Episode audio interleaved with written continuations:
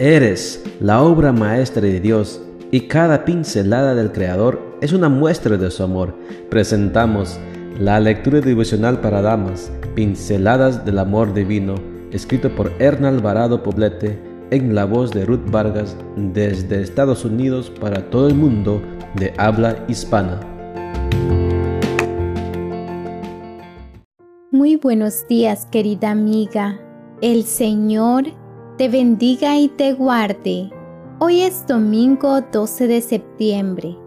El título de la matutina para hoy es Singulares y Especiales.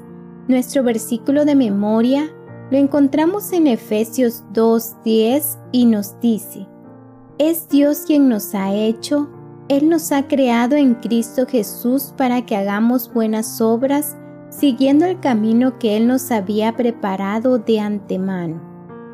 Examinemos un poco la singularidad de lo femenino y de lo masculino, a fin de descubrir la riqueza de ambos y así darnos cuenta de que no se oponen, por el contrario, se complementan.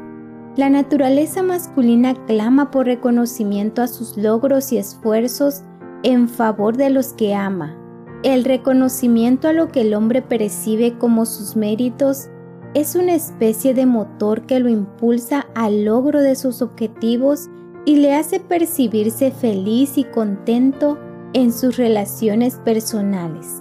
En cambio, la mujer anhela echar raíces en el corazón de las personas a las que ama, mostrando ternura incluso aunque no sea reconocida por ellos.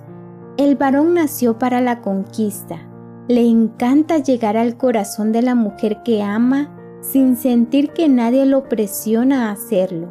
Le gusta sentir que él conquistó aquello que deseaba conquistar de manera libre y voluntaria. En el ámbito profesional, aspira a alcanzar cierto estatus que le permite ejercer liderazgo. En el hogar, anhela ser guía y líder sin convertirse en un dictador.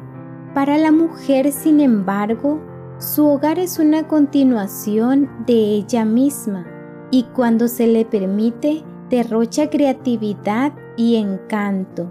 Se siente realizada cuando abre las puertas de su casa a las visitas y éstas admiran la calidez y la belleza con que la ha adornado. Para el hombre, los hechos son hechos y frente a un problema tiende a buscar soluciones, despojándose de emociones y sentimientos. Digamos que el hombre es más objetivo. Para la mujer, las emociones y los sentimientos son más dominantes que la razón pura. Ve los sucesos y mide los efectos de un problema por lo que siente. Esto la define como una persona más subjetiva. El varón está centrado en las cosas más que en las personas. Muestra su afecto siendo proveedor y brindando bienes materiales a los que ama. La mujer, en cambio, está centrada en las personas, por esa razón suele mostrarse misericordiosa y abnegada. Siente satisfacción brindando asistencia moral y espiritual.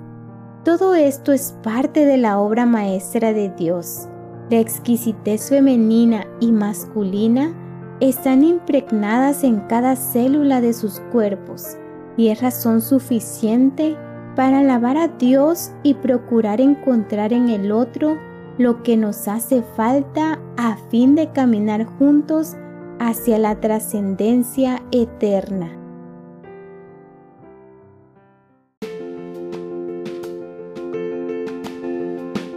Les esperamos el día de mañana para seguir nutriéndonos espiritualmente. Bendecido día.